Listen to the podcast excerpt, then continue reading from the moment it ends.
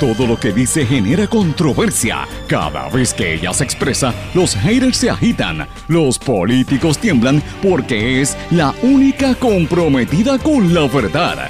Periodista, bloguera, relacionista licenciada, analista de la noticia, escritora y le dicen la provocadora en las redes sociales. Y ahora comienza en blanco y negro con Sandra Rodríguez Coto. Bienvenidos a su programa en blanco y negro con Sandra. Hoy es jueves 17 de enero de 2019, nuestra edición número 189 por la Red Informativa de Puerto Rico. Les saluda Sandra Rodríguez Coto. Le doy la más cordial bienvenida a este su programa de análisis, comentario y de una mirada a lo que está aconteciendo en Puerto Rico y en el resto del mundo. Las cosas que deberíamos estar observando y que deberíamos estar mirando. Señores, comenzamos con un programa con buenas noticias. Más de 2.000 turistas hasta el momento se estima que han llegado para la obra Hamilton, para ver la obra, la puesta en escena en el Centro de Bellas Artes, es un estimado, podría ser muchísimo más. Vamos a hablar un poquito de esto. También el gobierno se está ahorrando millones en la, la promoción del destino turístico gracias al programa de Jimmy Fallon. Eh, hablamos hoy sobre las incidencias en la Corte Federal y la protesta, todo lo que ocurrió ayer, donde se está analizando el repago de la deuda y cómo es que la gente todavía no comprende la magnitud de, la situación o no tiene el apoyo y de cómo las estadísticas demuestran que la pobreza en Puerto Rico sigue creciendo. Como les dije, tenemos muchas noticias locales e internacionales, pero antes yo quiero que escuchen esto. Escuchen esto primero.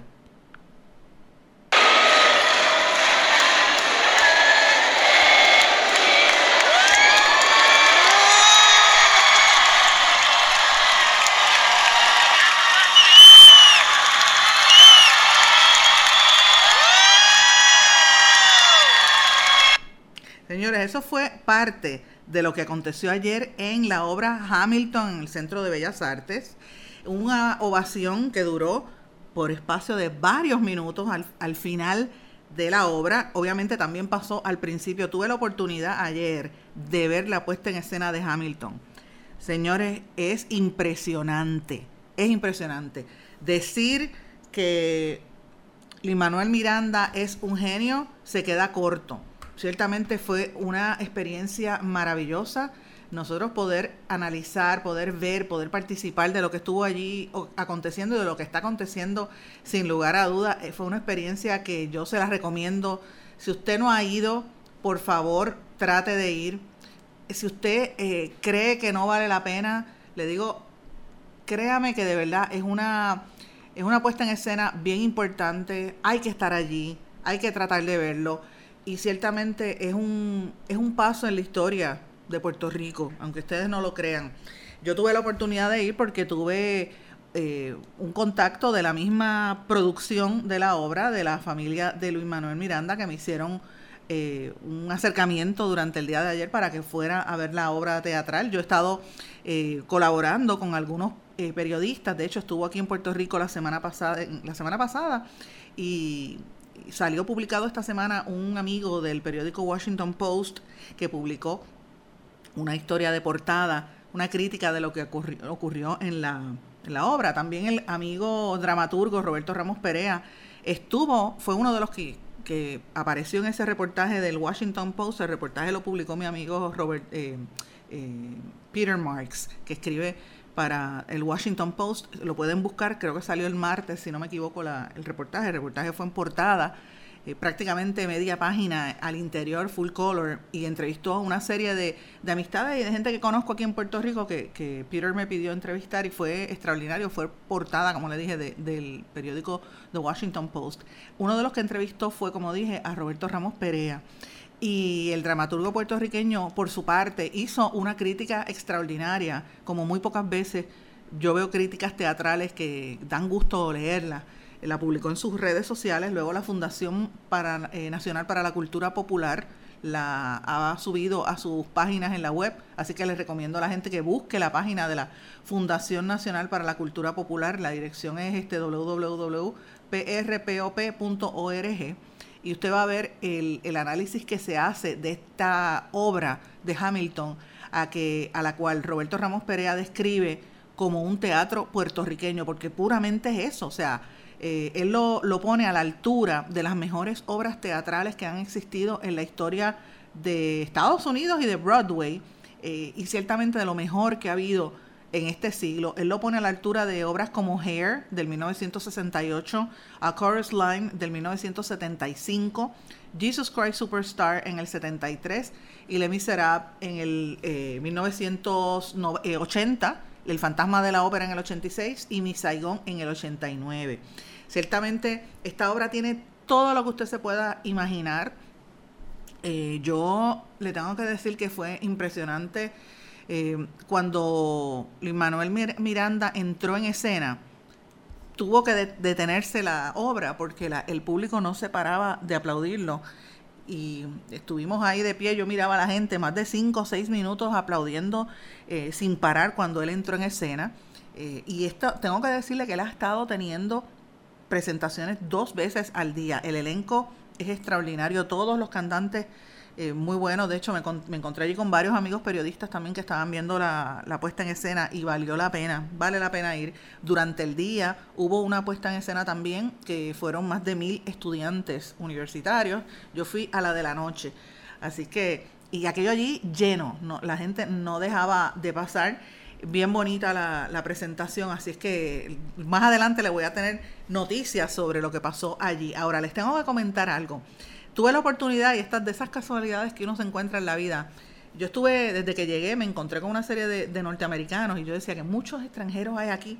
Cuando llego, una de las personas que me tocó bien cerca fue la directora de la compañía de turismo, Carla Campos. Estaba sentada justamente al lado mío y una de sus ayudantes y empezamos a conversar y le pregunté varias cosas a ella. De hecho, me encontré con varios agentes, eh, eh, varios funcionarios del gobierno que más adelante les voy a contar, pero Carla Campos me cuenta eh, le pregunto específicamente cómo fue, cómo está el turismo y ha sido un éxito rotundo. De hecho, eh, me dice ella y una de sus ayudantes que todavía no tienen las estadísticas finales de cuántos turistas han venido a Puerto Rico a ver esta obra, eh, pero ellos hicieron uno, una serie de paquetes, unas ofertas especiales para que llegaran y hasta el momento estiman que más de 2.000 personas están en Puerto Rico solamente para ver la obra. Y, lo interesante es que se han quedado, los hoteles están todos llenos, se han quedado también en muchos este, de estos de los eh, BNB, y de los Airbnb, perdón, es la palabra correcta. Y también en, en paradores y también en hotelitos más pequeños todo está lleno, hay mucha actividad. Eh, y le digo, fue impresionante. Yo hablé con gente de California, gente de New Orleans, gente de, hasta de Wisconsin, estuve conversando con unos norteamericanos que vinieron porque vieron en las noticias que la obra estaba aquí y llegaron a Puerto Rico y se han quedado, han ido a visitar eh, y se están quedando también para ver las fiestas de la calle San Sebastián. Así es que esto es una noticia positiva, esto es una noticia buena, es una noticia que nos tiene que, levantar el ánimo y lo que está haciendo Lin Manuel Miranda y su padre de traer esta producción de alto calibre, eh, que después vamos a entrar, si, que, si ustedes quieren, en los méritos de cómo fue esa obra, cómo se desarrolló esa obra y el contenido, que estuvo ciertamente muy bonito. Eh, pero, pero lo más importante es lo que él ha logrado por, Puerto Rico. Y de hecho, les tengo que decir incluso más.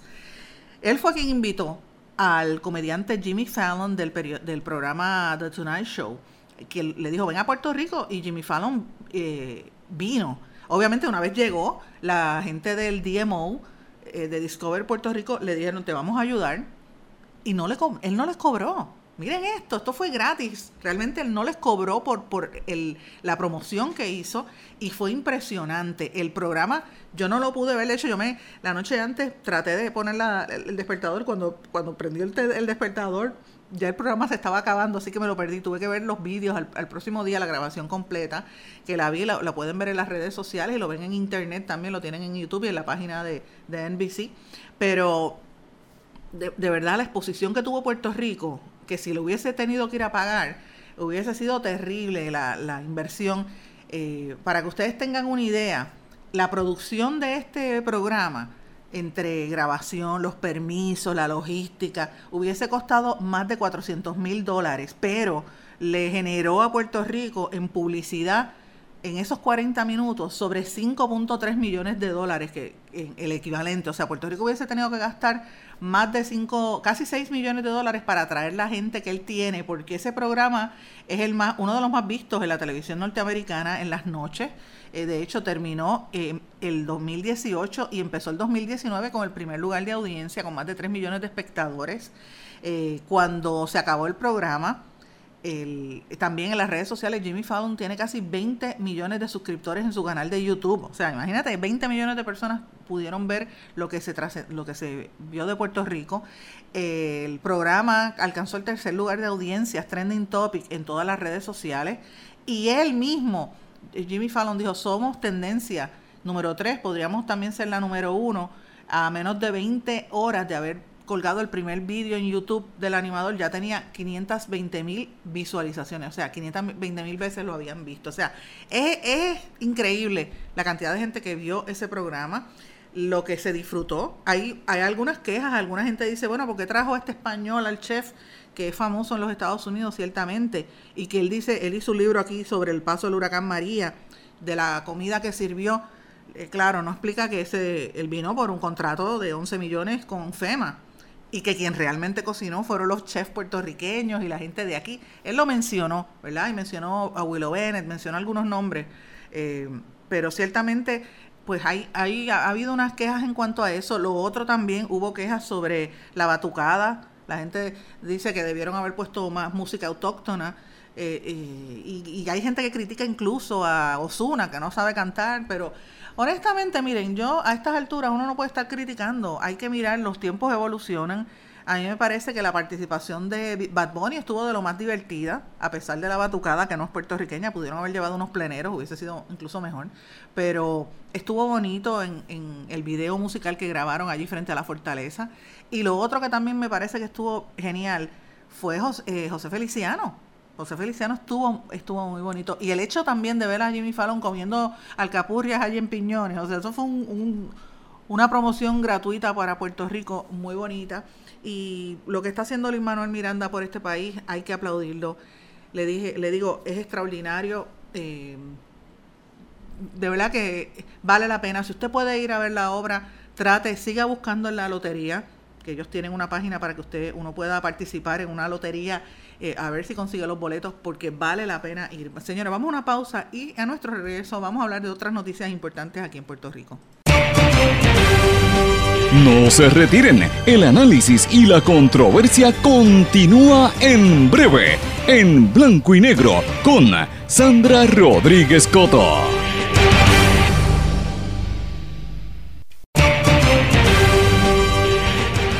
Ya regresamos con el programa de la verdad, en blanco y negro, con Sandra Rodríguez Coto.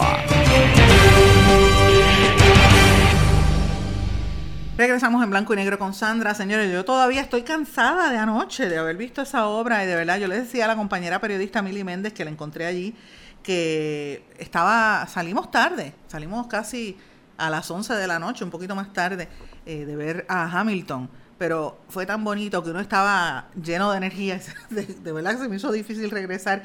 Y si me dejan, la veo todos los días hasta que se vaya, porque estuvo extraordinaria. Aunque trata sobre el proceso de la independencia de los Estados Unidos, y hay unas cosas, eh, obviamente, que tienen que ver con la historia norteamericana. Realmente el talento de, todo lo, de todo el elenco y lo bien escrita que está esa obra, la música, eh, la orquesta estuvo genial y obviamente las interpretaciones. Tiene unos cantantes allí maravillosos. El mismo Luis Manuel es, extraordinario. Así que todavía sigo. A mí me encanta el teatro, amigos, y yo sigo en, en, las nubes. Yo suelo ir al teatro, eh, lo, lo, patrocino, el teatro puertorriqueño. Tengo muchos amigos que son eh, actores. Me encanta. Eh, pero cuando veo este tipo de, oportunidad, pues uno no se la puede perder. Señores, pero vamos a las noticias locales. Vamos a la realidad y aterrizar aquí. Yo tengo que volver a la realidad. Una de las cosas que yo eh, tuve, tuve la oportunidad de conocer ayer por parte de algunos jefes, de hecho me encontré con el subsecretario del Departamento de Transportación y Obras Públicas, el poeta Paxi Córdoba, una persona a quien yo respeto y admiro grandemente. Y me comentó por, ¿verdad? Eh, que ahí vienen unos cambios sustanciales una vez se hace el, el, anuncio formal de que la autoridad de carreteras ahora no lo va a estar dirigiendo Carlos Contreras, hay, otra persona a, su mando, pero ciertamente vienen unos cambios en los próximos meses. vamos a estar anticipando cambios en las agencias de gobierno, van a haber unas, eh, una reestructuración. Ahora cuando venga esto y se implementa el tema del empleador único, vamos a ver una reestructuración y en la sombrilla del Departamento de Transportación Obras Públicas va a ocurrir vienen unos recortes en el sentido de que muchas agencias que tienen internamente se van a fusionar. Así es que esperen esas noticias. Eh, voy a ir adelantando poco a poco una vez tenga más detalle, pero por ejemplo en el, en el DTOP vienen cambios sustanciales. La parte de, de todo lo que tiene que ver con, con la administración de carreteras y todo lo que está abajo el, el departamento sombrilla. Eh, claro, esto no representa que van a haber despidos, por lo menos eso fue lo que él planteó pero sí de que se van a hacer unos ahorros y, yo creo que es importante, el gobierno tiene que empezar a ahorrar eh, y a recortar los gastos innecesarios y a poner a trabajar a la gente donde de verdad se necesita. Bueno, mientras tanto, vamos a hablar un poquito sobre una noticia que yo quiero destacar en el día de hoy. La noticia la publica eh, la amiga Ilianexis Vera en el periódico El Vocero sobre la tendencia sostenida de los índices de pobreza en Puerto Rico. Esto es impresionante, señores, porque es que eh, este tipo de esfuerzo, por ejemplo, lo que está haciendo Lin Manuel Miranda, lo que ocurrió ayer, son noticias buenas porque la realidad de Puerto Rico es bien precaria. La, la pobreza en Puerto Rico sigue creciendo. Ellos hacen un análisis de los, de los más recientes resultados del censo eh, y algunos de los estudios que hace el compañero Luis, Luis Burset en, en Gator y corroboran lo que ha estado diciendo, por ejemplo, el Centro, el, el Instituto de Estadísticas Puertorriqueños y otros sobre cómo es que la pobreza sigue creciendo. Ahora mismo la mayor parte de las personas que están bajo el índice de pobreza en Puerto Rico, según este estudio, eh, son personas mayores de 65 años o más. Cerca del el, 40% de la población de mayor de 65 años vive bajo el nivel de pobreza. También los hogares, cerca de el, casi el 60% de los puertorriqueños menores de 18 años vive bajo la pobreza al igual que las personas entre 16 a 64, un 42%. En otras palabras, la pobreza en Puerto Rico se ve en todas las, en todas las generaciones, pero está más marcado en los viejos, en los jóvenes y en las parejas en, de un, eh, los hogares dirigidos por un solo por un solo padre, en este caso tienden, tienden a ser las madres.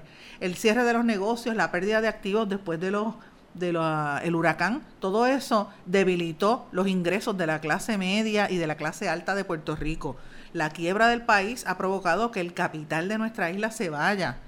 Eh, y entonces la clase media se está empobreciendo, así que no nos debe sorprender que precisamente esa clase media, que es el que, la que se, siempre tenía la capacidad de ajustarse y adaptarse a los cambios, se ha convertido en un sector vulnerable. Y si la clase media se convierte en, en pobre, pues los pobres son cada vez más pobres todavía. Así que esto es bien impresionante.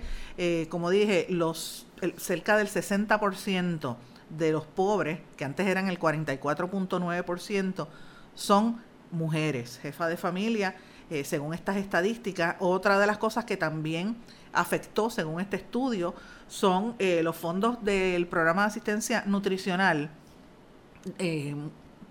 aunque llegaron y cubrieron algunas personas que no cualificaban, lo cierto es que estas, estas ayudas se van a eliminar eh, o se están eliminando desde el principio de este año.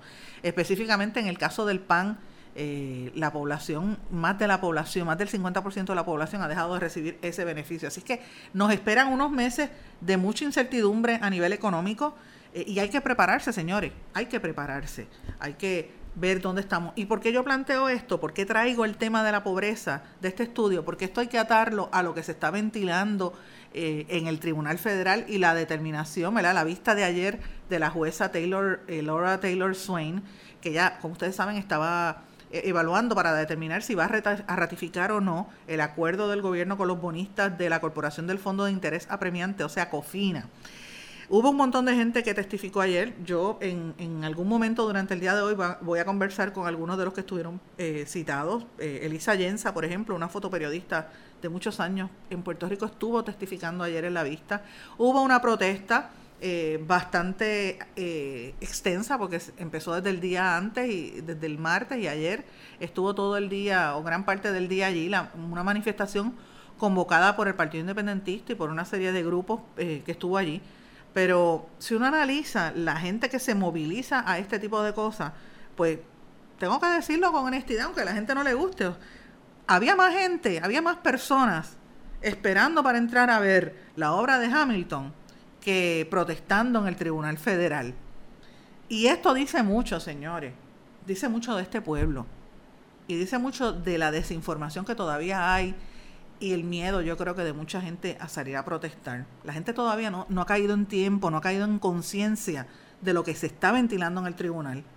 Y hay que aplaudir a, a, los grupos y a las organizaciones que están tratando de sacar la cara por Puerto Rico porque es la realidad. Pero eh, eh, hace falta un proceso educativo, hace falta que la gente comprenda las implicaciones de lo que se ventila en el tribunal y hace falta de que la gente se indigne, porque es que eh, es indignante que uno tenga en una junta de control fiscal gente como Carlos García, que fue uno de los que emitió deuda aquí por tantos millones de dólares, y haya tantos conflictos de interés en este, en este proceso de la quiebra de Puerto Rico. Es indignante que haya gobernantes exgobernadores, como Aníbal Acevedo Vila, del Partido Popular, que se pasa por, hasta, tiene hasta un programa de radio hablando cuando fue uno de los que más endeudó este país. Es indignante cuando vemos un exgobernador como Luis Fortuño, que se ha hecho multimillonario más rico de lo que era, a costa de, de las riquezas de Puerto Rico. Un ex comisionado residente como Pedro Pierluisi, que tiene a toda su familia haciendo dinero, que él se está haciendo dinero con toda esta quiebra y aquí nadie se indigna. Esas son las cosas que pues uno no logra entender. Y yo aplaudo a los que sacan la cara y, tienen sus puntos de vista, aunque no necesariamente yo milite en esas organizaciones o esté de acuerdo, pero por lo menos tiene su punto de vista y sale a decirlo. Y, y, esto va por todos los sectores, incluyendo también a los bonistas locales, que, que yo creo que deben ser un poquito más activos también. Pero ciertamente a, los empleados públicos, tienen que darse cuenta de la situación. Ayer la defensa legal de la Junta de Control Fiscal logró, logró bloquear el testimonio que presentaban, querían presentar sindicatos como la Prosol eh, y otra serie de, representantes. Esto lo representaba el amigo eh, Rolando Manueli porque según ellos ellos no tienen legitimación activa, lo cual es cierto, pero estamos, como quien dice, muchos sectores estamos a la expensa de lo que pueda pasar eh, y sin una representación. El senador Eduardo Batia anunció que va a empezar a investigar, está solicitando que la Junta de Control Fiscal, eh, eh, que se investiguen las emisiones de bonos y que la Junta de Control Fiscal haga una auditoría.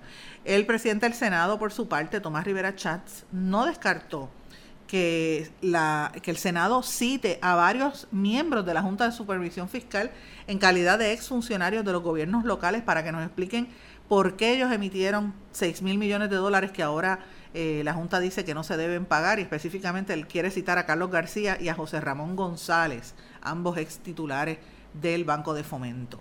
Eh, por otra parte, señores, cambiando un poco el tema, autoridades federales arrestaron en Puerto Rico a un hombre identificado como Miguel Cruz Ruiz, que supuestamente amenazó de matar el 12 de enero al presidente Donald Trump y utilizó las redes sociales para hacer esa amenaza. Miren, señores, si usted está en redes sociales, primero que usted no debe amenazar a nadie. Y segundo, las redes sociales, todo lo que es internet y todas las expresiones que se hagan en este momento histórico en contra de un presidente hay que tener cuidado, hay que tener, eh, eh, ¿verdad? No, no puede estar haciendo ese tipo de cosas. Él, amenazó con que quería asesinar al presidente Trump y, y, que quería destruir ciudades como Newark, Boston, Colorado y la Casa Blanca, imagínate. Eso es de locos, cualquiera, cualquiera lo arresta. Señores, comenzaron las fiestas de la calle San Sebastián. Eh, yo espero estar metida allí desde hoy, porque me encantan. Eh, y sin embargo, el presidente de la Cámara, Johnny Méndez, denunció que dejaron sin lanchas para transportar a los a los gente de Culebra para dársela a los que van a ir a las fiestas de la calle San Sebastián. Otras noticias importantes, la Comisión Estatal de Elecciones muda 35 de sus oficinas, esperan ahorrarse sobre 2 millones de dólares. Hay que estar atentos también a los cambios en la política. Vamos a estar hablando las próximas semanas de todos los alcaldes que van a dejar sus puestos, señores. Pero vamos a una pausa porque el tiempo me traiciona y regresamos enseguida.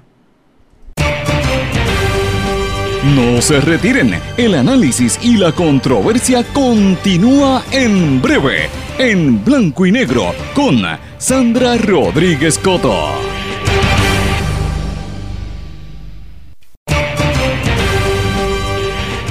Y ya regresamos con el programa de la verdad en blanco y negro con Sandra Rodríguez Coto.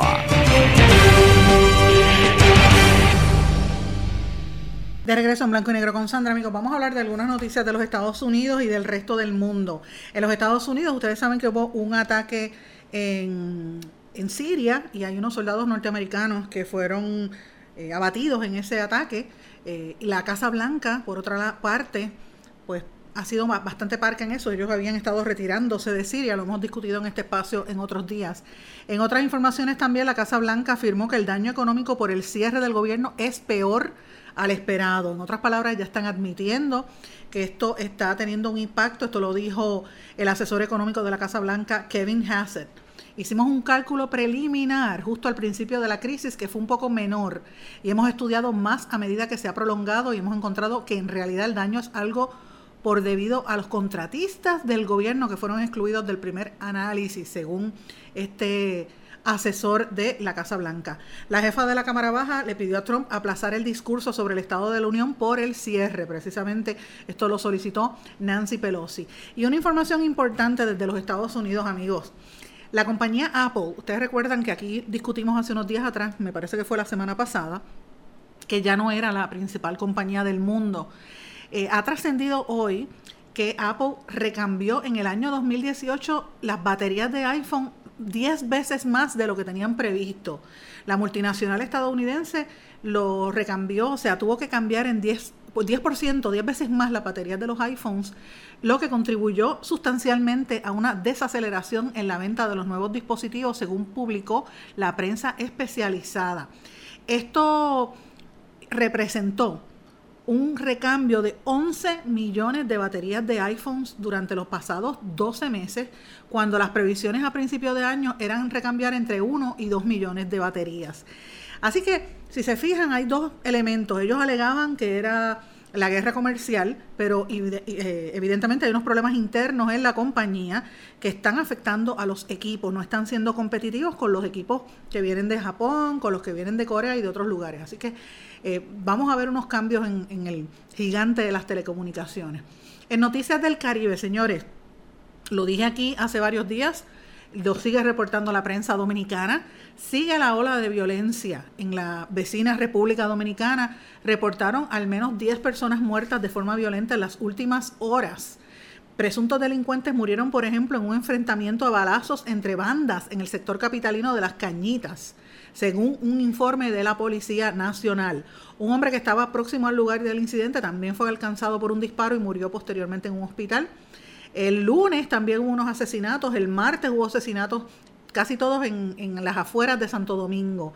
Eh, así que la situación de la violencia que se vive en Puerto Rico no es exclusiva, como he estado diciendo, por eso es que es importante que miremos lo que pasa en nuestro entorno. Vemos aquí los tiroteos, nos, nos escandalizan, miren al lado, y, en el juicio de Chapo Guzmán ha trascendido sistemáticamente que el Caribe eh, particularmente República Dominicana y, y Puerto Rico eran parte de las rutas del tráfico de drogas. Así que estos temas se conectan uno con otro y tenemos que estar mirándolos, por eso es que los planteo en este espacio. En República Dominicana también, amigos, cientos de integrantes de la familia Rosario protestan frente al Palacio Nacional por sus 13 trillones de euros. Miren esto. Cientos de personas que dicen pertenecer a la familia Rosario realizaron eh, ayer una multitudinaria marcha en el Parque Independencia hasta el Palacio Nacional a fin de que las autoridades gestionen los fondos que aseguran están en el país desde hace más de seis meses y les corresponden. Le llaman la herencia del cofre correspondiente a tierras que estaban en las inmediaciones de las minas que, en las que operan Barrick Gold, que fue depositada en una entidad bancaria de República Dominicana por un banco español, pero dicha entidad se niega a entregárselos.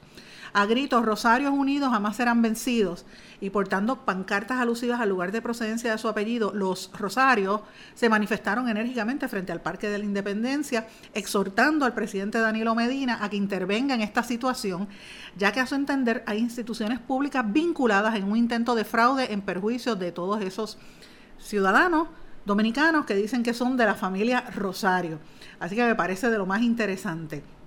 Ellos dicen que los Rosarios, eh, las personas de apellido Rosario, vinieron de diferentes partes del mundo, incluyendo, eh, eh, ¿verdad? Llegaron de España, pero de ahí se fueron a países como Argentina, Puerto Rico, España, Estados Unidos y otros. De hecho, yo tengo familia Rosario por el lado de mi mamá y sabrá Dios si son de esa gente que, que están repartiendo dinero de unas minas de oro. Esto parece un cuento de telenovela, pero bueno, interesante.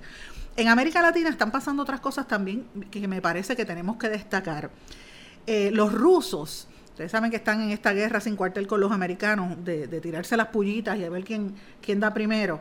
Pues mira, el ministro de Exteriores de Rusia, Sergei Lavrov, dijo que, lo dijo en una rueda de prensa en Moscú, que Estados Unidos mantiene entre sus prioridades el colapso de los gobiernos que no les interesa en América Latina, específicamente Venezuela, y que por eso es que están interviniendo en Venezuela, lo van a hacer en Nicaragua también, y él dice que por eso el gobierno ruso va a apoyar todo lo que haga Nicolás Maduro, porque entiende que las acciones del Parlamento venezolano vienen incitadas por el gobierno de Washington.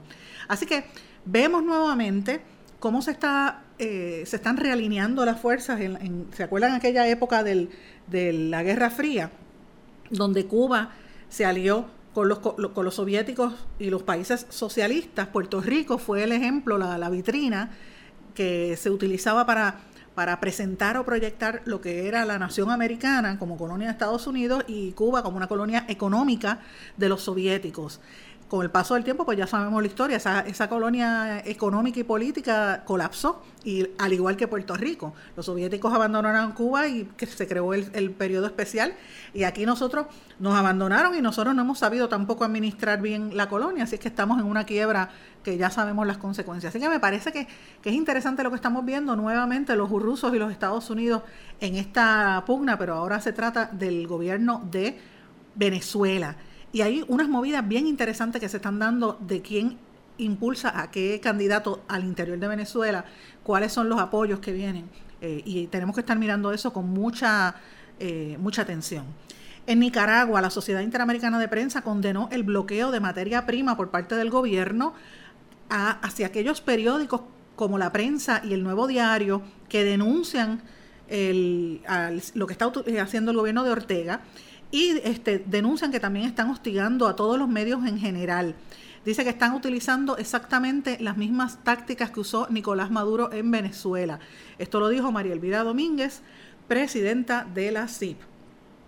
Hay que mirar con detenimiento lo que está ocurriendo allí. Yo conozco gente de ambos periódicos, los conocí en, la época en que yo iba a las actividades de la CIP como reportera y me parece interesante eh, que estas historias se repitan. Ojalá que no desencadenen en tragedia. Macri, el presidente argentino Mauricio Macri, expresó una dura condena contra la dictadura de Venezuela de Nicolás Maduro al comparecer ante, ante los periodistas junto al, estado, al jefe de Estado brasileño Jair Bolsonaro, quien también ha estado expresándose en contra de los venezolanos. En Perú, un fuerte sismo en el norte peruano dejó al menos una vivienda destruida. Fue un terremoto en la magnitud de 5.3 en la ciudad de Chimbote, en la región Ancash, informaron fuentes oficiales. Y en México desciende la percepción de inseguridad en México, oigan esto, al 73.7% en el mes de diciembre. O sea, las encuestas que se hacen para ver cómo está, cómo la gente percibe el estado de seguridad o inseguridad en este país fueron bajando.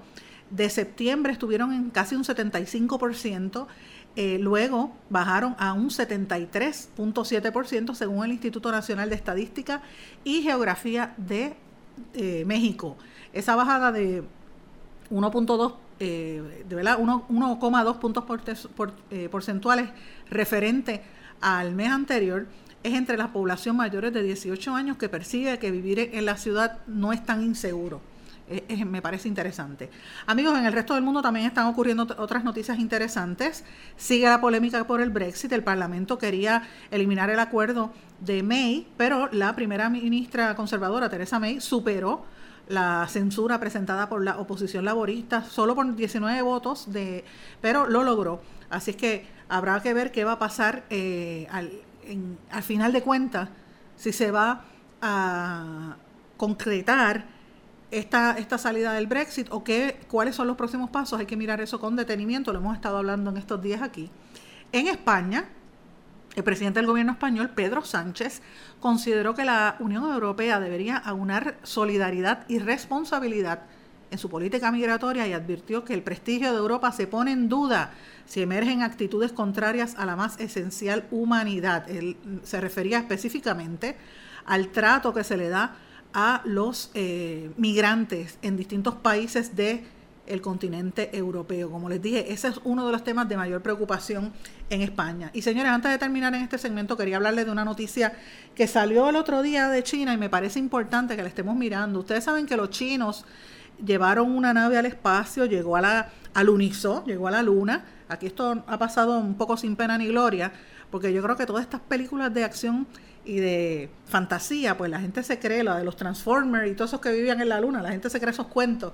Em, pero evidentemente cuando se dan este tipo de noticias son interesantes. Y ellos anunciaron que consiguieron que brotara la primera planta en la luna. Eh, y eso pues un en la cara oculta de la luna, que eso de por sí es una hazaña importantísima y es un paso bien relevante para las metas que ellos tienen de explorar el, el Marte. O sea, yo a veces pienso que la fantasía casi se convierte en la realidad. Ustedes saben la película The Martian, que la ha hecho el actor Matt Damon. Pues así mismo, de eso mismo se trata, de cómo sobrevivir en, en, un planeta ajeno y están cultivando, ya por lo menos se anunció que se cultivó, se germinó una planta en la Luna. Y por último, señores, Richard Mason, un millonario británico, oigan esto, descubrió que no era el padre de sus tres hijos al ser diagnosticado de una enfermedad él los llevó al tribunal y logró que les quitaran el apellido. En otras palabras, esos tres hijos que la esposa lo obligó a que lo criara como si fueran de ellos, él nunca supo que eran sus hijos biológicos, sino hasta que le hicieron unas pruebas de sangre debido a una enfermedad y ahí se, notó que en esas pruebas de ADN no eran sus hijos. Así que eh, se ahorró de darle a sus hijos, que no eran hijos verdaderos, no, eran hijos eh, biológicos, debo decir, una herencia de sobre 6.400 millones de dólares. Este hombre multimillonario, esto lo reportó la BBC.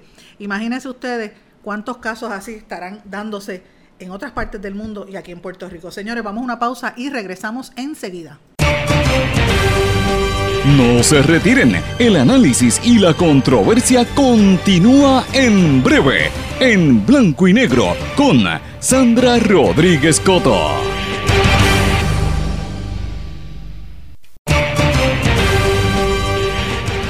Ya regresamos con el programa de la verdad, en blanco y negro, con Sandra Rodríguez Coto.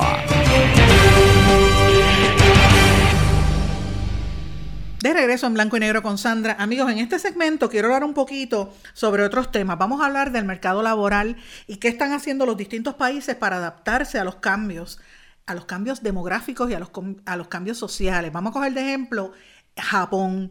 He hecho una investigación aquí un poco rápida. Y miren lo que encontré, señores. En Japón, eh, la población japonesa está envejeciendo unos pasos agigantados. ¿Y qué está haciendo Japón para, para combatir esto? Pues están internacionalizándose y lo están haciendo de una manera bien rápida. Esto es por el cambio demográfico. La población de Japón es eh, cada día más, mayoritariamente vieja. El país, uno, si no es el país, es uno de los países con mayor población envejeciente en el mundo. Y no, solo no solamente eso, sino que también la cantidad de gente está bajando. Hay otros factores, por ejemplo, un turismo extranjero sin precedentes, el hecho de que ahora vienen los Juegos Olímpicos en Tokio del 2020, pues obviamente es un país, una nación que necesita que los trabajadores empiecen a estar disponibles para poder llenar las vacantes, para hacer las construcciones y todo ese tipo de cosas, y no tienen la gente. Así que como es una crisis demográfica lo que están viviendo allí, eh, el país se vino preparando, a diferencia de nosotros en Puerto Rico, que ahora es que estamos viendo la situación, eh, que aquí estamos viendo también el cambio poblacional, de una, una, población envejeciente, que lo veníamos hablando hace más de 15 o 20 años, pero en la prensa yo recuerdo haber escrito muchísimo de esos temas, pero realmente como que los gobiernos no tomaron acción. Sin embargo, en Japón sí. Ellos lo sabían hace décadas. Eh, y obviamente, aunque al principio se los gobiernos pues no querían hacer unas medidas drásticas, pues ahora lo tienen que hacer de manera urgente. El primer ministro japonés dijo que iba a traer, lo primero que iba a hacer es traer más trabajadores extranjeros por eh, salarios bajos, ¿verdad? eh, y él quiere llenar de centenares de miles de personas para ocupar los puestos de trabajo hasta el año 2025. Su propuesta es polémica porque en Japón se evita la, inmigración, o sea, ellos no quieren recibir gente de afuera. Tradicionalmente nunca han estado eh, receptivos a ese tipo de cosas. Así que de, de entrada es polémica. En diciembre pasado, el Parlamento japonés aprobó la propuesta en un movimiento sin precedentes en la práctica, los congresistas japoneses votaron a favor de la entrada de un número nunca antes visto de trabajadores inmigrantes. Oigan esto, 300 mil inmigrantes que van a trabajar allí en Japón a partir de abril de este año y por los próximos cinco años. O sea, van a tratar de traer más o menos la misma cantidad de personas que se han ido de Puerto Rico en los últimos 10 años. Pues en Japón están tratando de llevar, de llevar esas 300.000 personas. La nueva ley que aprobó este primer ministro y, y los congresistas, como dije, se da en un momento de cambios históricos en Japón y podría tener un impacto ya los, los demógrafos están viéndolo como que esto podría tener un, impacto de cómo se va a moldear el país durante las próximas generaciones. Hay una preocupación porque siempre eh, los japoneses piensan que los, los, extranjeros se van a quedar con los puestos de trabajo de, de los japoneses. Eh, tienen temor también de que se rompa la cultura, que haya una ruptura cultural tienen miedo que aumente la violencia porque Japón no, la ven en ese... Eh, obviamente Japón es reconocido como uno de los países con las, más, las tasas de, criminalidad más bajas en el mundo. Pero el problema es que si no tienen gente, ¿cómo va a echar hacia adelante el país? Para que tengan una idea. La población cayó en casi un millón de personas entre el año 2010 y 2015, o sea, solamente cinco años. En el 2018 bajó eh, disminuyó en más de 227 mil personas. Y esto va a la par con la cantidad de gente mayores de 65 años, que representa el 27% de la población. Esa es una cifra récord. El porcentaje de personas mayores va a llegar a un 40%, o sea, casi la mitad de la población van a ser gente mayores de edad ya para el año 2050. En mayo se supone que la tasa de disponibilidad de empleo alcanzó su mayor nivel en 44 años, o sea, 160 por cada 100 trabajadores. En otras palabras, hay demasiados trabajos disponibles en Japón. Si usted está buscando trabajo, váyase para Japón, porque allí sí hay trabajo disponible. Para, este, pero no hay gente, o sea, lo que hay son gente mayor, envejeciente, mayores de 65 años. Así que la situación es terrible. Los Estados Unidos han estado mirando con detenimiento. Esto es un estudio que publicó el Woodrow Wilson Center, un estudio, eh, un centro de estudios con sede en Washington y estuve mirando los resultados de ese estudio, me pareció bien interesante. Entonces, vamos a traerlo aquí en Puerto Rico. Fíjense que en Japón estamos hablando de que ellos están preparándose para los Juegos Olímpicos de Tokio del 2020. Han bajado casi 300 mil personas y van a traer esa misma cantidad de inmigrantes en los próximos cinco años.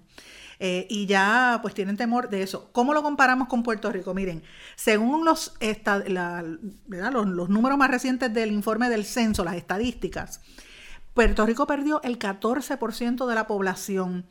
Esto es como resultado de los huracanes Irma y María, que esto produjo una reducción poblacional mayor. Entre julio de 2017 y julio de 2018, o sea, antes de los huracanes, el cambio absoluto, o sea, ya veníamos viendo esa baja poblacional que hemos estado hablando, fue de 130 mil habitantes nuevos, traduciéndose a un 3.9% de la población. La población de Puerto Rico, según el censo, se estimó al 1 de julio de 2018 en 3.1 millones de personas. Eh, en cuanto a la migración, el saldo neto estimado fue de 123 mil personas en un año.